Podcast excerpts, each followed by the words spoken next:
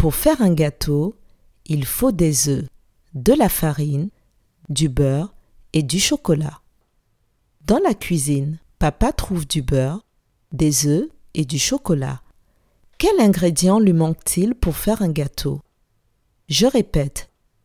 Pour faire un gâteau, il faut des œufs, de la farine, du beurre et du chocolat. Dans la cuisine, papa trouve du beurre, des œufs et du chocolat.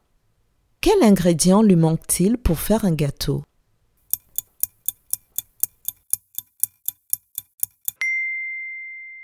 Il lui manque de la farine. Bravo